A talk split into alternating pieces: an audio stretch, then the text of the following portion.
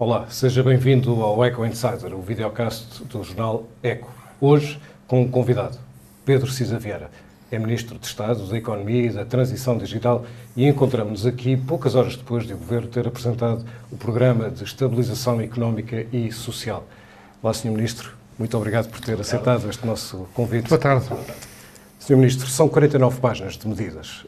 Já vamos falar especificamente de algumas delas, mas quando se olha para o conjunto, o que se percebe é que há muito dinheiro para várias, uh, vários destinatários diferentes. No fundo, o Estado está a passar cheques. Isto significa que o orçamento suplementar que vai ser apresentado na próxima semana, a sua proposta, significa que vai ser um orçamento despesista? Boa tarde. Não, não vai ser um orçamento despesista, vai ser um orçamento que tenta responder às necessidades do país nesta altura. Nós, eh, quando esta crise começou, definimos três tempos de resposta à crise. Na fase de confinamento, nós tínhamos mesmo que eh, restringir a movimentação e a atividade económica. Tivemos uhum. medidas de banda larga destinadas a apoiar as empresas enquanto a economia caía, para que não se estatelasse completamente. Depois dissemos que haveria um segundo tempo, que era um tempo de transição, em que precisávamos de estabilizar a economia. Eh, nós estamos a reabrir as atividades, a normalizar a nossa vida societária mas ainda o mercado é muito incerto. A procura é muito insegura, eh, muita gente, apesar de tudo, perdeu o emprego e as empresas que estão a funcionar não têm a certeza do que vai acontecer no próximo mês ou daqui a dois meses. E, portanto, é preciso ajudar nestes primeiros passos em que já não estamos, se calhar, nos cuidados intensivos, mas ainda estamos no recobro. E esta fase precisa de uma resposta que apoie precisamente os rendimentos das famílias, preserve a capacidade das empresas se manterem intactas e assegure, ao mesmo tempo, que o emprego, que é uma condição de bem-estar, que evita a queda na pobreza, se preserve o mais possível. Nós já e é preciso responder a isso, é isso que faz este Nós vamos detalhar, obviamente, algumas das medidas mais importantes, mas eu retiro dessa sua análise que ainda estamos num plano de emergência, isto é, é pôr dinheiro em cima de um problema, é um problema comum, mas também um problema do país, mas não se vê ainda estratégia, isto é, ainda estamos na fase de tentar, eh, digamos, socorrer quem se pode socorrer.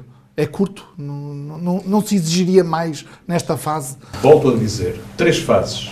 Emergência, estabilização, retoma.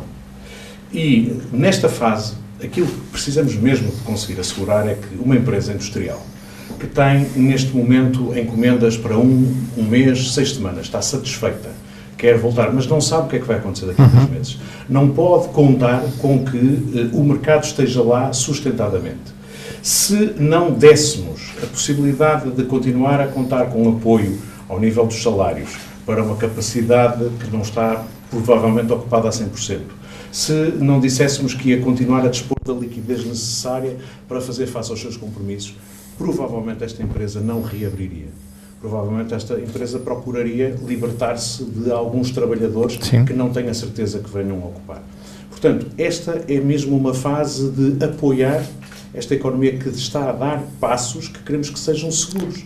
Quando estamos a, a quando fomos soprados, quando partimos uma perna e recomeçamos a andar, nós ainda precisamos de canadianos. Já não estamos em, na, na cama, mas estamos de canadianos. Depois, na terceira fase, essa será a fase da retoma. E aí é que se vai ter estratégia. Eu julgo que a estratégia está muito clara. Nós, nos últimos 10 anos, se mudámos bastante a estrutura da nossa economia, foi porque estivemos a apostar numa mudança do nosso padrão de especialização. Uhum. Mais orientada para os mercados externos, mais apoiada na inovação e na qualificação dos recursos humanos, mais eh, vocacionada para apoiar os fatores de crescimento da produtividade das empresas. A digitalização, a sua capacidade de melhorar a qualidade da gestão. E esse, esse é o caminho que temos que fazer. Mas o que vamos ter que fazer com muito mais eh, foco nos próximos tempos é acelerar esse processo de afirmação dessa estratégia. Nós vamos ter muitos recursos eh, no plano europeu que vão estar à disposição dos Estados para eh, não só apoiarem a recuperação económica, mas assegurarem que nesse processo de recuperação nós eh, investimos mais nos fatores de crescimento da produtividade e da competitividade global da economia europeia. Já lá vamos. É isso que vamos estar a fazer nessa altura. Qual é o custo desta fisioterapia, então? Qual é o custo total do programa de estabilização? Esta fisioterapia é uh, muito significativa. Nós vamos ter um crescimento da despesa pública financiada com receitas nacionais da ordem dos 5 mil milhões de euros.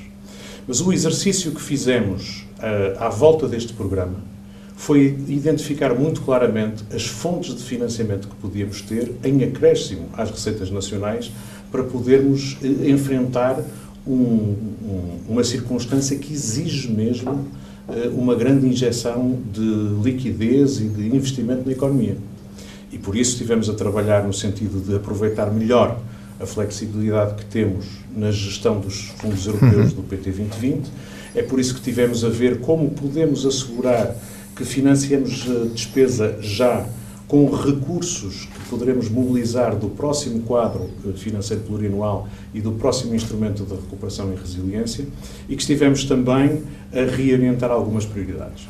Quando podemos financiar eh, despesas de investimento com fundos europeus a 100%, nós podemos libertar recursos nacionais para fazer face a outras despesas.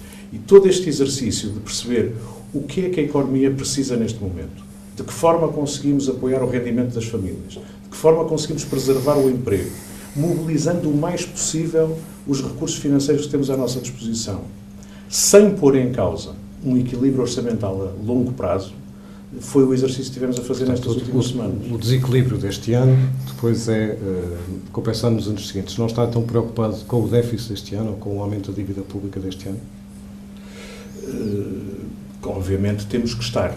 E sempre dissemos que uh, estar disponíveis para fazer o que for necessário para mitigar o impacto desta crise não significa gastar irresponsavelmente, não pensar quais são as fontes de receitas que vamos ter que uh, assegurar e perceber como é que somos capazes de fazer face às, à gestão futura. Mas também sabemos uma coisa: sabemos que quanto mais fomos capazes, nesta altura, de apoiar a economia e as pessoas, mais facilmente vamos ter possibilidade de recuperar rapidamente. Eh, eu julgo que toda a Europa aprendeu, com a última crise de dívidas soberanas, que quando, se, eh, quando não se reage desta forma, o custo em termos de desestruturação do tecido uhum. produtivo, em termos de destruição do capital humano disponível para trabalhar, é tão grande que nos faz com que a retoma seja muito mais lenta. Mas vai, vai haver medidas de compensação neste orçamento suplementar, sejam elas corte de despesa noutras áreas ou criação de novas taxas ou aumento de novas taxas ou impostos? Não, claramente eh, aquilo que temos dito sistematicamente é que perante uma crise como destas, a receita não pode ser reduzir a despesa pública. A receita tem que ser, pelo Sim, contrário, fazer a, crescer. A equilíbrios dentro do orçamento, não é? Obviamente. Reorientações, isto é. Obviamente pode haver reorientações, mas do que estamos a falar é de um crescimento muito significativo da despesa pública e um crescimento ainda mais significativo da despesa pública com contrapartida em fundos europeus. Não estamos não a pensar novas, aumentar impostos. Nem novas taxas sobre empresas, sobre. Não, como sabe, foi, foi uh, equacionado e está e consta uh, uma situação de estabilização das nossas, dos nossos impostos. Pelo contrário, temos medidas de alívio fiscal para agora e para os próximos anos. Quando pensamos na redução do pagamento por conta, aquilo Sim. que estamos a fazer é aliviar as empresas de um compromisso que se venceria agora. Mas quando estamos, por exemplo, a falar do, do alargamento do reporte de prejuízos fiscais, quando estamos a dizer que as empresas que adquiram pequenas e médias empresas podem aproveitar integralmente os prejuízos fiscais dessas empresas nos próximos anos e ao longo de um período de 10 anos, estamos a aliviar a conta fiscal dos anos seguintes para que aquilo que é uh, os prejuízos acumulados este ano possam, digamos assim, de alguma maneira beneficiar a capacidade de investimento a mais longo prazo. Mas para ficar claro, porque surgiram algumas notícias em sentido contrário, que era, independentemente dessa avaliação geral, não está em cima da mesa neste orçamento suplementar eh, taxas extraordinárias sobre setores, seja o bancário, seja de energia, seja de, outro, de outros setores, enfim, com empresas com outra dimensão e que poderiam ser chamadas de alguma maneira a colaborar, como colaboraram no passado, de resto, com algum tipo de imposto. Bom, eu acho que o nosso uh, orçamento suplementar, a proposta de orçamento suplementar, será aprovada eh, na próxima terça-feira, no Conselho de Ministros está convocado para terça-feira, e, portanto, nessa altura será plenamente conhecido. Aquilo que poderão ver é que nenhuma das eh, medidas que estão no Orçamento de Estado deste ano é posta em causa, não há, pelo contrário, o alívio fiscal resultante de decisões que constam da proposta de lei de uhum. orçamento suplementar é muito, muito significativo.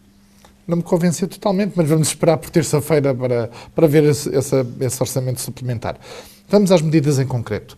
Houve uma uh, manutenção do regime do layoff com uma evolução, eu diria, significativa. Para lá do detalhe, que já nos vai poder explicar, mas gostávamos de perceber qual é o sentido da evolução que se verifica no novo modelo a partir de agosto, que é deixar de pagar uma parte do salário do trabalhador, independentemente de ser a trabalhar ou, ou, ou em casa, para passar a um modelo bastante mais complexo, provavelmente também para o Estado, para a máquina do Estado, bastante mais complexo de gerir, que é a empresa paga o que o trabalhador trabalha e partilha com o Estado a componente em que o trabalhador não trabalha. Porquê esta mudança? Qual é o, o que é que procuram com esta, com esta alteração? Eu acho que é, é muito, eu acho que é muito óbvio para todas as pessoas eh, que eh, nós, num primeiro momento, a mensagem que estávamos a dirigir às pessoas era fique em casa. Eh, quando dizemos fica em casa, de facto, nós estamos a dar um sinal muito poderoso às próprias empresas que, de facto, não vão poder ter acesso uhum. a um mercado que lhes utiliza a capacidade produtiva. E, nesse sentido, a decisão foi de facilitar o mais possível a possibilidade das empresas poderem suspender os contratos de trabalho eh, aproveitando o modelo de layoff previsto no, no, no contrato, no Código de Trabalho. Isto foi muito útil porque eh, permitiu, de facto, para empresas que não tinham, por simplesmente, atividade, continuar a suportar o emprego. E foi muito eficaz. Nós vimos os números do desemprego durante o mês de abril, que foi provavelmente o mês em que a crise teve maior impacto, e o desemprego registado está nos 6,3%, taxa de desemprego. Uh, aquilo que agora precisamos de fazer já não é dizer às pessoas fiquem em casa. Aquilo que nós precisamos de fazer é apoiar as empresas que abrem as portas. Um restaurante que reiniciou a sua atividade, mas que tem provavelmente, eh, ao nível do seu volume de clientes, uma redução muito significativa. Então, o que temos que dizer é, esteja a funcionar. Nós eh, só tem que pagar eh, as horas efetivamente trabalhadas pelos seus clientes e nós apoiamos aquilo que é as horas em que os seus trabalhadores não precisam de ser utilizados. Portanto, a filosofia é apoiar a atividade das empresas, com um suporte ao salário, aliviando muito significativamente o esforço salarial das empresas, fazer uma outra coisa que é absolutamente indispensável, que é fazer também resubir o rendimento dos trabalhadores. Uma medida generalizada em que há um corte do salário de um, um terço do salário base, nem sequer contando com outros complementos da remuneração, é muito violento. Sim. E, portanto, eh, não é sustentável eh, a médio prazo.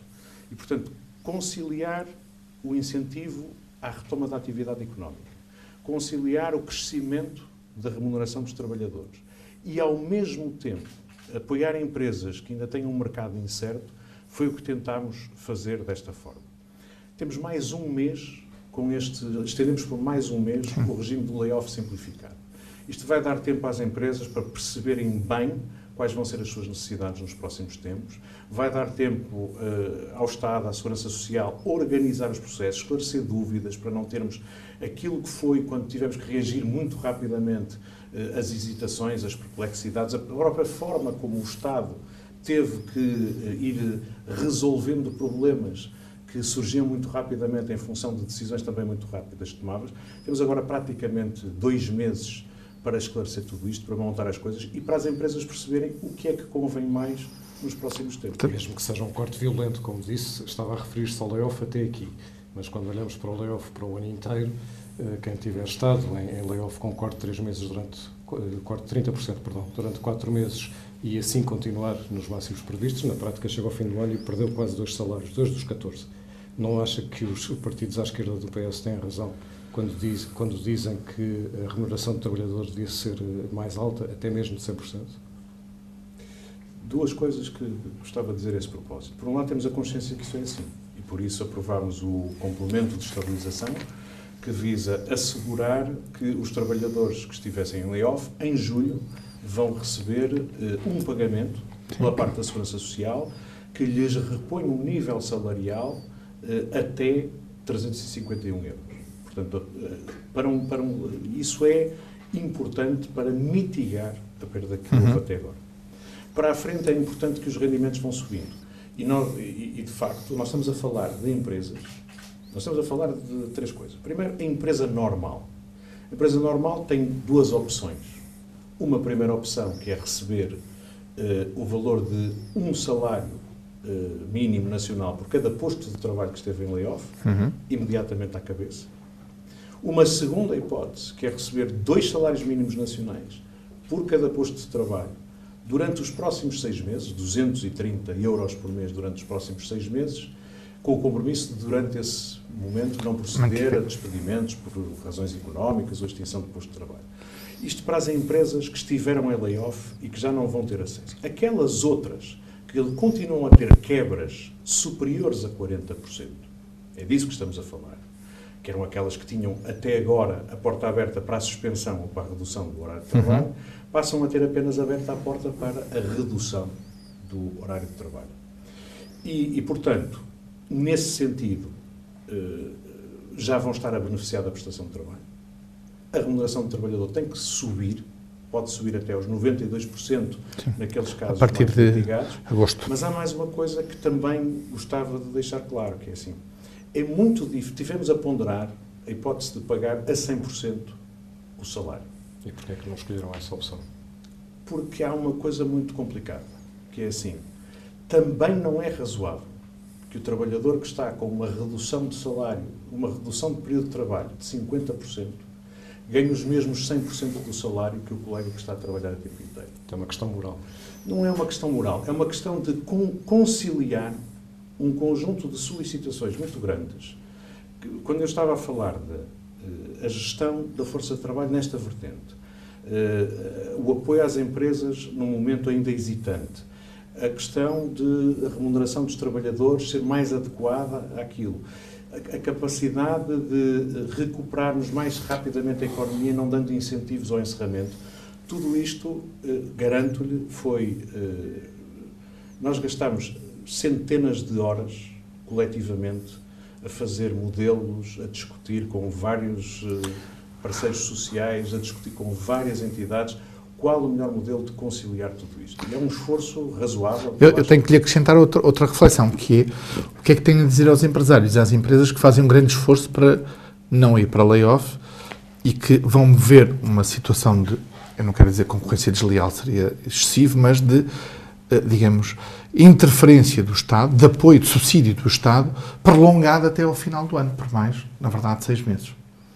Bom, uh, aquilo que digo é o seguinte: eu tenho a certeza absoluta que, por exemplo, um empresário da restauração que esteja com uma quebra de faturação de 50%, porque o Estado não deixa ter a lotação completa. Porque aqui em Lisboa, por exemplo, ele orientou e fez um bom plano de negócios, um bom uhum. investimento para se orientar, por exemplo, para um volume de clientes que estavam dependentes, por exemplo, dos turistas que chegavam à cidade. Pode ter a certeza que o que este empresário deseja é mesmo abrir as portas, ter os mesmo volume de clientes a entrar lá. E dispensar ter... a ajuda do Estado. E dispensar a ajuda do Estado. Nós temos Aí precisa de outra coisa, não é? De, aqui é de confiança. Aqui precisa de confiança, exatamente. E o que é que o Governo pode fazer uh, por uh, injetar ou criar essa confiança? Para que estamos a falar de uma confiança não, em termos económicos, mas também em termos sanitários. Sim, esse é o, esse, esse, esse é o balanço desde o início. Uhum. Uh, o governo pensa, e julgo que hoje em dia está mais claro para toda a gente que é assim, que não era possível ter uma estratégia de uh, manutenção do ritmo da economia à custa do descontrole da pandemia. Porque isso é que minava completamente a confiança. Eu acho que a, a coisa mais importante que nós temos que dizer é capacitamos, ganhamos tempo e capacitamos o nosso serviço de saúde para responder às situações mais agudas. Nós sabemos hoje que esta é uma doença muito contagiosa. Portanto, aprendemos todos comunitariamente a uh, protegermos e a proteger os outros do ponto de vista da contaminação. Aprendemos, ganhamos tempo para capacitar os nossos serviços de saúde. Repare, Portugal, no início desta pandemia, tinha 4,2 camas de cuidados intensivos por 100 mil habitantes. Éramos dos países que estávamos mais abaixo. Hoje em dia temos 7,39 camas de cuidados intensivos por 100 mil habitantes. Com o Programa de Estabilização Económica e Social, comprometemos a chegar ao fim do ano com eh, o número de camas de cuidados intensivos na média europeia. Isto significa que a população pode confiar na capacidade de resposta. Aquilo que nós queremos evitar, sobretudo, é que uh, o Pedro, que é uma pessoa elegante, está em forma, etc., se contrair esta doença, pode ter mais febre, menos febre, passar alguns dias em casa, ou até nem detectar que está contaminado, que é o que acontece hoje em dia com muitos jovens que estão a ser eh, contaminados. O meu, meu filho descobriu que tem anticorpos do Covid-19 e nunca deu por nada. Mas se calhar, eu que sou mais velho, o António, que é um bocadinho mais forte, etc., pode uh, ter consequências mais sérias desta doença. E, e, e, pessoas mais velhas ou com condição física mais frágil podem mesmo precisar de cuidados intensivos. Portanto, o que nós precisamos de garantir aos portugueses é que, se precisarem de assistência hospitalar, se precisarem de resposta dos cuidados intensivos, nós estamos capacitados para dar essa, essa, essa resposta. E eu acho que o tempo que coletivamente ganhamos é o, foi o tempo necessário para termos essa confiança, conquistarmos essa confiança na capacidade de resposta do, do nosso serviço. E é essa confiança que vai permitir às pessoas voltarem a trabalhar, vai permitir às pessoas voltarem a sair para consumir, vai permitir às empresas, então, prepararem-se para responder essa procura. Falávamos de assistência, também gostava de falar de assistência financeira às empresas, linhas de crédito. É. Foi duplicado ou anunciado a duplicação das linhas de crédito. Gostávamos de saber quais são as novas regras de acesso e se, de alguma maneira, é acrescentar dinheiro às linhas que já existem ou se vai haver novas linhas a pensar em setores específicos, não é? Condições específicas de acesso. Eh, vamos gerindo isso também uh, à medida das necessidades. Aliás, okay. quando abrimos as primeiras linhas, dissemos que era a, a, a, resposta de emergência não era necessariamente a resposta que íamos ter ao longo do ano. Há duas coisas que eu queria dizer. A primeira é que nós aprendemos, com, aprendemos todos com a experiência deste, destes tempos, quer dizer, nós recebemos um, um volume de pedidos de crédito em menos de uma semana, uh, equivalente a três meses de crédito total do sistema bancário uh, às empresas não financeiras. E, portanto, foi de facto muito significativo e aprendemos isso. Aprendemos também uh, que há alguns segmentos, não estou a falar de setores, mas estou a falar de segmentos de atividade uhum. que vão precisar de uma atenção maior. E é por isso que a primeira linha que vamos reabrir, digamos assim, ou melhor dizendo, a próxima linha que vamos reabrir vai ser especificamente dirigida a micro e pequenas empresas, para créditos até 50 mil euros, que foram aqueles que, digamos assim, mais uh, ficaram por satisfazer nesta uh, primeira vaga, que estão muito necessitados deste apoio agora, que recomeçam a dar os primeiros E percebeu porque é que ficaram por... Uh, ficaram por porque, se calhar, dirigiram-se primeiro aos seus bancos, porque no conjunto nós tínhamos uma gaveta específica para microempresas dentro de cada linha de crédito eh, mas era relativamente pequena uhum. e, portanto, eu acho que agora precisamos de reconhecer essa situação e dirigir eh, oferta de crédito especificamente para isso. Também aprendemos ao nível da distribuição na própria relação com os bancos. Passámos as últimas semanas a discutir com os bancos a melhor forma de operacionalizar as próximas linhas para evitar depois estas queixas, quer entre eles, na gestão do, do, seu comportamento, quer entre os clientes que, a quem eles criaram uma expectativa de que ia haver. Cada banco prometeu, se calhar, metade, todas as linhas. Exatamente. Sim. E, portanto, acho que é preciso. Mas pode dar a garantia de que esta próxima fase nos, nas linhas de crédito vai ser mais célere do que, do, do que aconteceu até aqui? Por um lado, tenho a certeza que sim. Eh, porque, obviamente, todo, todo o sistema aprendeu com a forma de funcionar. Eh, de qualquer forma, também queria dizer o seguinte: eh, nós, neste momento, já temos praticamente destas linhas de crédito 4 mil, 4 mil milhões de euros que chegou às empresas.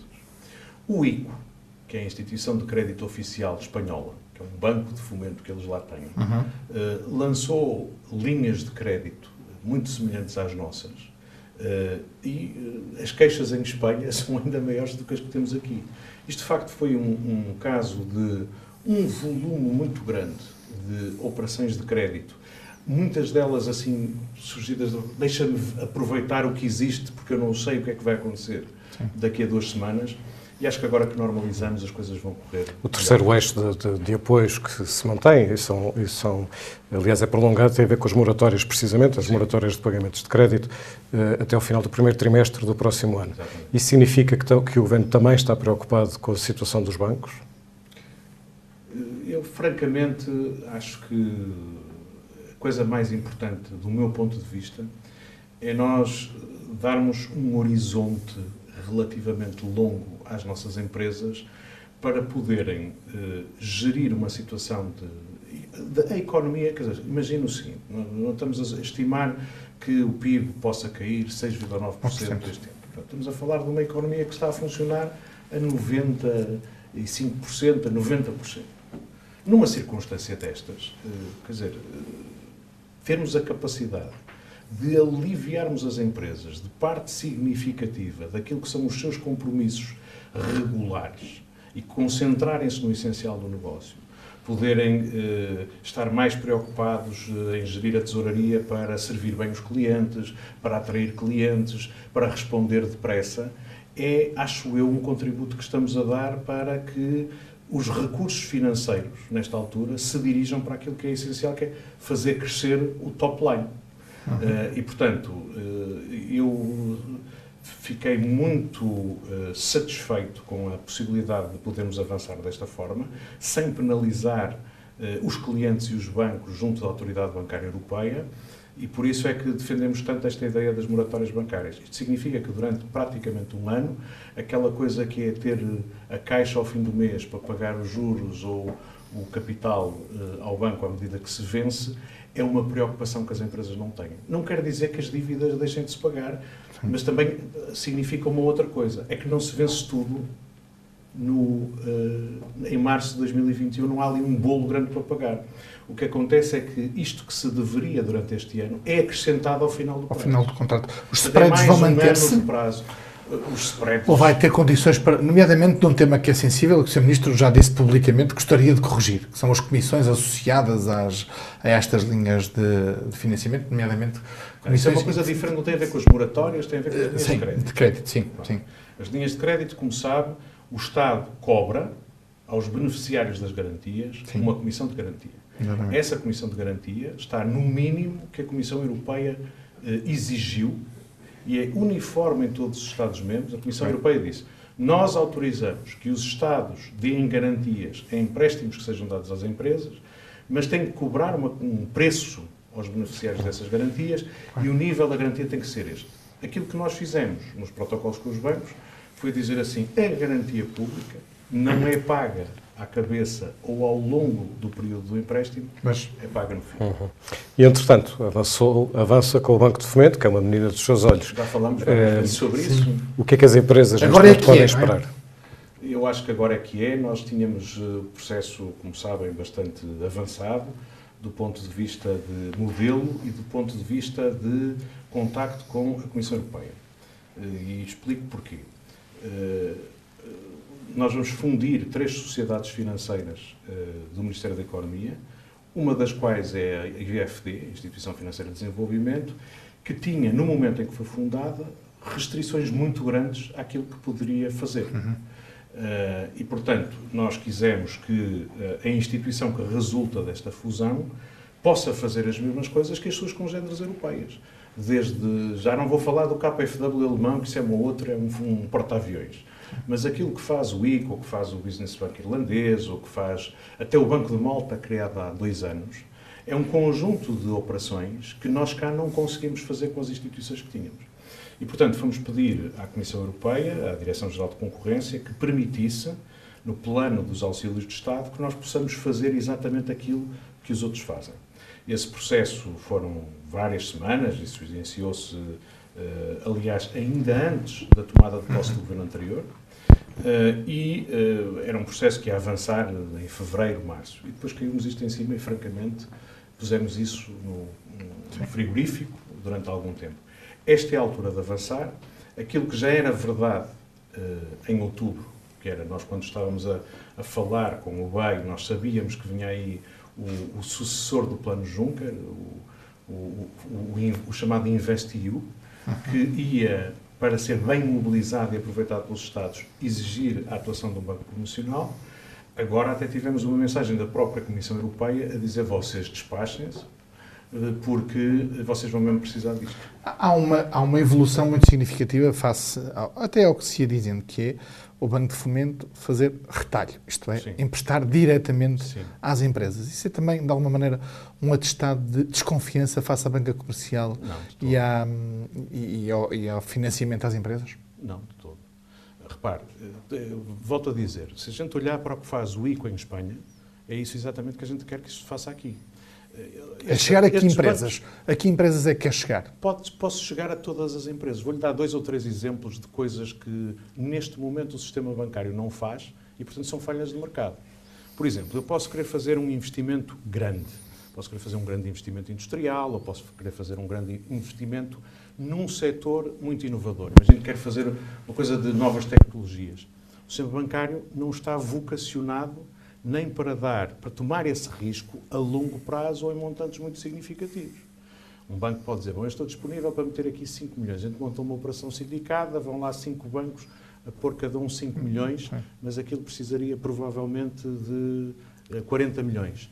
Este banco pode entrar, um banco de desenvolvimento pode participar num sindicato e aumentar o volume de crédito disponível.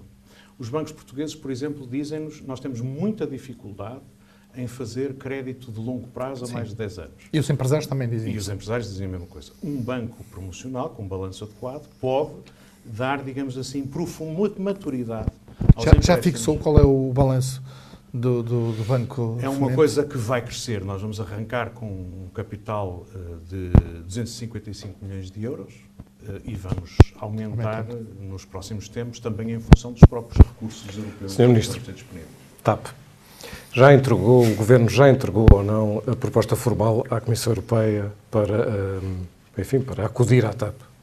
Bom, mais uma vez, eu não acompanho o dossiê da TAP, tenho conhecimento de como as coisas estão, sei que há neste momento contactos com a Comissão Europeia, com a Direção-Geral de Concorrência, a propósito do, do dossiê da TAP. Sei que esses contactos já evoluíram. Eh, é, é assim que normalmente as coisas se processam. O nosso contacto no Banco de Fomento foi exatamente a mesma coisa. Nós passamos semanas a trocar papéis, a discutir eh, os problemas, para ter a certeza que quando enviamos a notificação formal, aquilo está em condições mas a, a notificação formal já foi ou não? Eu julgo que não. Eu julgo que não, mas deve estar... É, deve estar por dias. Deve estar por dias. O, o ponto aqui, se calhar diferente do Banco de Fomento, é que a TAP não tem tempo. E sabe-se que a TAP precisa com muita urgência, porque não tem caixa, literalmente, para os seus compromissos o governo tem um calendário fechado, ou fechado, estabilizado do seu lado, de quando é que quer este processo resolvido? Aquilo que eu sei é que, de facto, o tempo dessa operação é um tempo curto, agora não lhe consigo dizer se, se é junho, se o que é que é, não faço ideia. Não tenho... Quais são as condições que, na relação com os privados, já disse que não está nas negociações, mas é Ministro de Estado e está a acompanhá-las, quais são as condições hum, de que o Estado faz questão absoluta uh, nessa negociação. Por exemplo, o Estado uh, põe como condição irredutível estar presente, ter administradores na Comissão Executiva?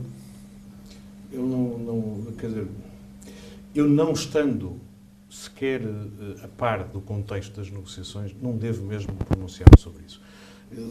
O que eu acho mesmo é o seguinte: o país precisa de uma companhia como a TAP. Nós, não, a TAP dá-nos ligação direta ao mundo. 90... Podia, podia dar outra. Outras, outras companhias podiam dar essa ligação, não é? Não tenho nada a certeza. Repare, não. 90% eh, das pessoas que chegam ou saem de Portugal, sejam portugueses, sejam estrangeiros, vêm por via aérea. Mais de 90%. A TAP transporta 50% disso. A TAP, além do mais, ao fazer essas ligações, justifica que um conjunto de outras companhias uhum. voem para Lisboa e sejam alimentadas por um, um hub que, que, se desenvolva à volta desta companhia.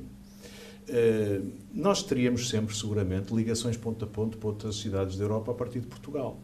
Mas se não tivéssemos uma companhia como a TAP, era muito provável que daqui a alguns anos tivéssemos todos, se quiséssemos chegar ao Brasil, ou aos Estados Unidos, ou à África, que, por exemplo, ir a Madrid. Eu acho que isso, do ponto de vista da autonomia estratégica do país, da nossa capacidade de afirmação no mundo, isso era algo que nos fragilizava. Portanto, eu julgo que a, coisa mais importante que nós temos todos que dizer é, assumir é, precisamos ou não de uma companhia como a TAP e como é que asseguramos um futuro para a TAP. Mas há uma questão de um, preço, não é? Um, há, uma questão de valor. Porque de certeza que não é, há intangíveis, não é irrelevante. Há é? intangíveis para isso. Repara uma coisa: a TAP é neste momento o segundo exportador nacional. É o segundo exportador nacional. Portanto, quando, quando nós estamos. E não é só. Repare, o que dá para equilíbrio da balança de pagamentos, o que gera em termos de receitas, o impacto económico que tem a montante e a jusante, seja no, nas indústrias da. Portanto, nós temos, nós temos uma avaliação do, da importância estratégica de vários setores económicos eh, que estão a ser impactados pela crise e que, eh, em termos de valor acrescentado, em termos de eh, efeito multiplicador na economia, em termos de impacto fiscal e de indução de atividades de alto valor. Acredito ou não, o transporte aéreo está bem lá em cima. Portanto, justifica mil milhões de euros. O que eu estou a dizer é que há intangíveis nisto, entre os quais a nossa autonomia estratégica, que têm que ser postos em cima disto. Repare, nós temos neste momento, eh, provavelmente o setor que mais cresceu e que é altamente exportador e altamente qualificado tem a ver com a indústria aeronáutica e aeroespacial. Nós temos já há 10 anos, nós não podíamos pensar que íamos estar a exportar quase mais de 1% do PIB com coisas à volta de, eh, deste setor. Isto tem muito a ver com o facto de nós termos aqui um polo relevante nesta matéria. E, portanto, eu... Uh... Portanto, assim, não acompanhando, eh, porque a pergunta é... Percebo que é sempre difícil a resposta do sim ou não, mas, mas a pergunta também é, é muito direta. É, já está cristalizado o valor de mil milhões de euros. Não sabemos se são 950, se são 1100. Vamos aceitar. Eh, que serão mil milhões de euros de necessidades. Diz você. Os... Eu não sei. Não? Eu não sei. Não, eu, acho, eu acho que aquilo que temos que ver, aquilo que temos que ver é uh, o que é que nós, como é que nós conseguimos assegurar que uma companhia aérea, que é importante para o país, da disposição disto, consegue sobreviver este vale que o negócio da aviação vai atravessar. Uh, e não é, portanto, olhar para os próximos três meses ou para os próximos seis meses, que eu acho que coletivamente devemos ter em causa, mas como é que conseguimos assegurar que esta companhia tem um futuro? E, portanto, eh, acho que esse é o esforço que todos os envolvidos neste processo estão a fazer e, e acho que é, é isso que deve essencialmente concentrar a nossa reflexão e menos o Mas o Estado deve ou não deve mandar na TAP? Uh, olha, francamente, não sei. Não é segredo que a Lufthansa teve um interesse em tomar uma participação na TAP. Sim. Uh, o Estado, a principal preocupação que tem que ter com a TAP, eu isto penso francamente, é assegurar que tem uma palavra a dizer, não na, na, gestão operacional e no dia a dia, mas do ponto de vista estratégico. Se quiser, aquilo que eu acho essencial é que o Estado possa condicionar que, por exemplo, a TAP não é vendida a uma empresa que de repente quisesse fazer o hub das suas operações para servir em Portugal noutro ponto da Península Ibérica. Eu acho que o que é importante é que o Estado possa dizer que a TAP tem que continuar a servir a nossa autonomia estratégica e, por exemplo, as nossas ligações transatlânticas, em vez de se vocacionar para outros mercados quaisquer. E o Estado tem que garantir que a TAP tem que voar para se o Porto? Lufthansa, voltando ao meu exemplo, se a Lufthansa tomasse uma participação na TAP, seguramente não queria que o Estado tivesse a mandar na TAP ou a dizer que rotas tinha ou que aviões tinha. Mas o Estado não abdicaria, acho eu, de dizer nós queremos saber que companhia temos a servir o país e as comunidades portuguesas. Mas há autarcas que querem decidir rotas. Pois, eh, eu acho que eu acho que a preocupação do Estado relativamente a setores que são estratégicos, como é o transporte aéreo, deve ser uma preocupação pelas grandes questões estratégicas. Não sei se um autarca ou um membro do governo está nas melhores condições de tomar decisões operacionais. Quanto ao futuro? António Costa Silva vai uh, desenhar, propor um plano uh, de futuro. Ele vai ensinar-lhe o que, o que depois tem que aplicar como Ministro da Economia? Bom, seguramente há de me ensinar muitas coisas, uh, porque não só é uma pessoa com grande um grande, uma grande reflexão estratégica sobre o país e o mundo, como tem, sobretudo, uma grande, uma grande afinidade com coisas que vão ser muito importantes para o nosso país e para, para o reforço, digamos assim, da nossa autonomia estratégica e a inserção nas grandes cadeias globais. Uh, mas, mas eu acho que a relação não vai ser de professor-aluno. Eu acho que a relação é uma relação de uh, trabalho, uh, basicamente procurando. volto um bocadinho atrás, se calhar, para, para, se perceber melhor o que é que eu acho que é preciso nesta altura. Nós temos um conjunto de recursos financeiros da União Europeia que se vão concentrar nos próximos 3 ou 4 anos. Uhum. Uh, vamos ter durante os próximos 3 ou 4 anos mais recursos para apoiar as nossas empresas, o investimento em infraestruturas, a modernização da do, do nossa administração pública, a qualificação dos nossos recursos humanos, a melhoria do nosso sistema científico e tecnológico, muito, muito grande. Nós tínhamos planos para a transição energética, para a transição digital. O. Ministro, aliás, é Ministro da Transição Digital da também. transição digital, para a descarbonização da, da economia, etc., que eram planos para se fazer ao longo de uma década. E nós precisamos agora de acelerar esses planos. Aliás, é o facto de irmos acelerar esses planos que não só vai induzir economia já, como nos vai colocar num patamar superior de competitividade e de produtividade. E ao mesmo tempo que estamos a fazer essa aceleração, nós temos que uh, assegurar que antecipamos o melhor possível as tendências do futuro. Portanto, eu acho que ter a capacidade de agora ter uma reflexão muito focada sobre como acelerar estes nossos planos, como iluminar estes planos à luz de coisas novas, como as novas tendências geopolíticas ou, ou a aceleração que a própria Covid fez à volta da, da, da reflexão sobre a autonomia estratégica da União Europeia é algo que nós precisamos de fazer muito bem e que, eh, quanto mais pudermos aproveitar eh, o talento português para nos ajudar a testar ideias e a fazer isto, mas, mais mas era, era necessário trazer alguém de fora para fazer essa reflexão? Porque é que considerou, porque é que o governo considerou que era necessário trazer essa reflexão externa e não, e não fazer essa reflexão? Se quer para sair da bolha, o senhor veio de fora da bolha. Olha, eu vou-lhe dar um exemplo. Uh, nós temos um programa que é o Programa Indústria 4.0. Uhum. O Programa Indústria 4.0 visa apoiar a nossa indústria no processo de digitalização. O programa foi lançado em 2017, uh, eh, já está numa segunda fase, já fez a avaliação da maturidade digital das nossas empresas industriais, da qualificação dos nossos trabalhadores e tem vindo a apoiar uma série de coisas. Sabe quem é que, quem é que chamamos para dirigir esse programa? Para... Foi a Cotec. Portanto, é uma associação do setor privado uhum que está, digamos assim, que nos ajudou a conceber o plano e que o tem estado a executar. E eh, eu, sinceramente, não acho que se tenha perdido nada. Não houve uma diluição ou uma delegação da uma subalternização governo, da competência do governo para decidir as políticas públicas, tomar as decisões e executá-las. Mas ganhamos sempre quando alargamos o espectro daqueles a quem o vamos Ministro de Estado, O Sr. Ministro de Estado das Finanças já disse, já disse que não, não conhece o engenheiro Costa e Silva e que nem reuniu com ele e que, e que até não acha muito importante. Das suas palavras, presumo, arrisco até dizer que foi o Sr. Ministro que convidou e que escolheu o engenheiro não, Costa e Silva. Não convidei o engenheiro Costa e Silva, já estive com ele, vou agora sair para uma reunião com ele.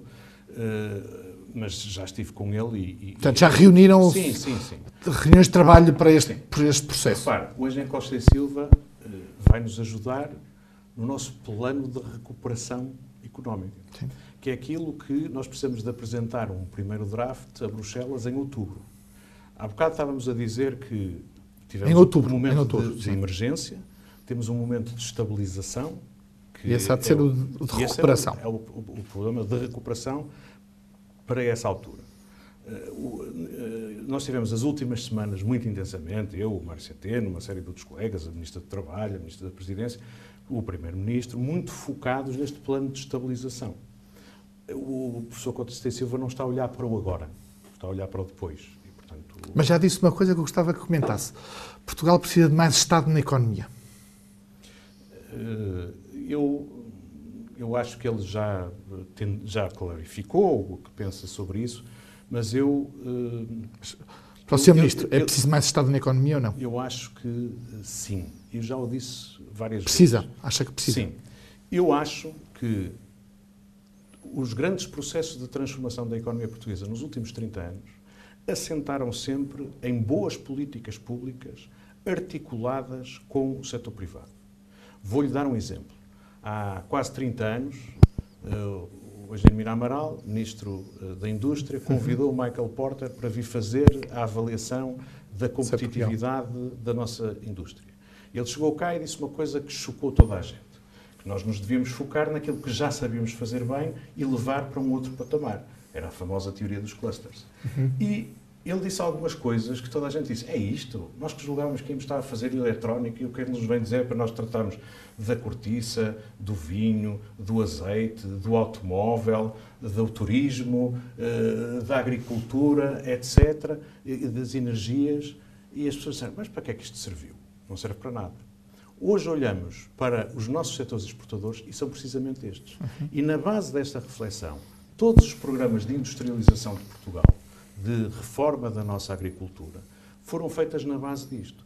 E pode-se falar, vocês são observadores atentos, se falar com aquilo que são os nossos setores mais exportadores, se, se eles lhe explicarem a nós às vezes olhamos muito para as grandes empresas, muito focadas Sim. no mercado nacional, etc. Se olharmos para os setores que mais cresceram, mais se orientaram para os mercados externos, nós vamos ver que lá está sempre coisas como a importância do centro tecnológico, que é uma infraestrutura pública, Mas isso a não importância quer dizer... da universidade, Sim. a importância dos, dos, incentivos financeiros à modernização da indústria ou do comércio.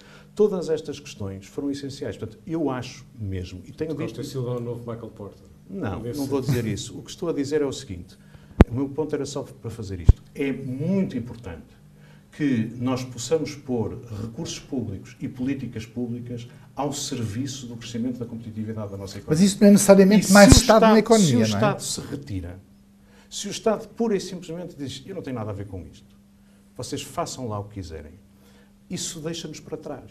Isso funciona muito bem numa Alemanha que é a potência industrial mais poderosa da Europa. Quando a Alemanha se começa a perceber que aquilo onde eles eram dominantes, a indústria pesada, o automóvel, a ferrovia, etc., de repente, mesmo nestas coisas, eles estão a ser ameaçados. Quando eles percebem que as indústrias de futuro estão no digital e eles não dominam, eles aí pensam, espera aí, esta ideia do mercado talvez não seja boa ideia. Deixa-me discutir com a, com a União Europeia as questões de política de concorrência. Deixem-me fazer política industrial. E, neste momento, estão a meter 630 mil milhões de euros na sua economia e a conduzir uma política industrial. Portanto, eu julgo que numa economia, que é uma economia pouco produtiva, com déficits de qualificação e com uma especialização baixa nas cadeias de valor, a intervenção do Estado, em grande articulação com o setor privado, é absolutamente decisivo para nós fazermos este salto. Sr. Ministro, o seu futuro vai ser Ministro das Finanças? Eu? Não? Não, nem, nem, eu eh, acho, essa, acho essas especulações sempre muito interessantes.